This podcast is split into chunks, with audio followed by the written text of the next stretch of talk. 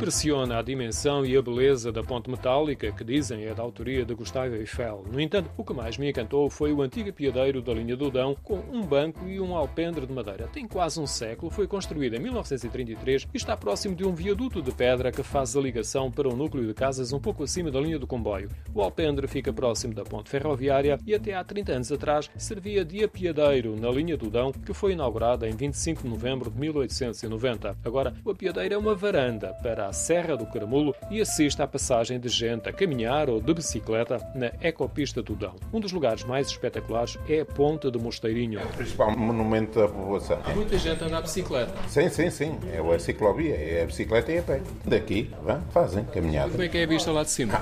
Onde vê-se a população na, na totalidade e vê-se vistas para o Caramulo e, e para outros. A vista para o Caramulo daqui deve ser muito bonita. É, é sim, senhor. A Serra do Caramulo funciona como um anel protetor do vale que descobrimos melhor ao atravessar a ponte. A vista alcança algumas aldeias e debaixo dos nossos pés esconde-se a ribeira entre a vegetação densa. Não muito longe fica o pequeno largo onde conversei com Fernando Correia. Daqui temos uma melhor noção do vão da ponte, com mais de 180 metros de comprimento e que se apoia em longos pilares de pedra. É curioso que se ouve o som da trepidação causada pela passagem dos ciclistas. Quem vive na aldeia já se habituou, até perdeu a noção da idade da ponte. A ponte, quando nasceu, já eu cá não estava. Isso já, isso já é do tempo de meus avós até. A ponte tem mais de um século e Eiffel terá vivido em Portugal 4 a 5 anos antes da entrada em funcionamento da linha do Dão. Mais ou menos na mesma altura, encontramos um pouco mais à frente, em Torre Deita, uma locomotiva a vapor e algumas carruagens de madeira. Estão ao lado da antiga estação onde algumas pessoas da aldeia costumam ir passear.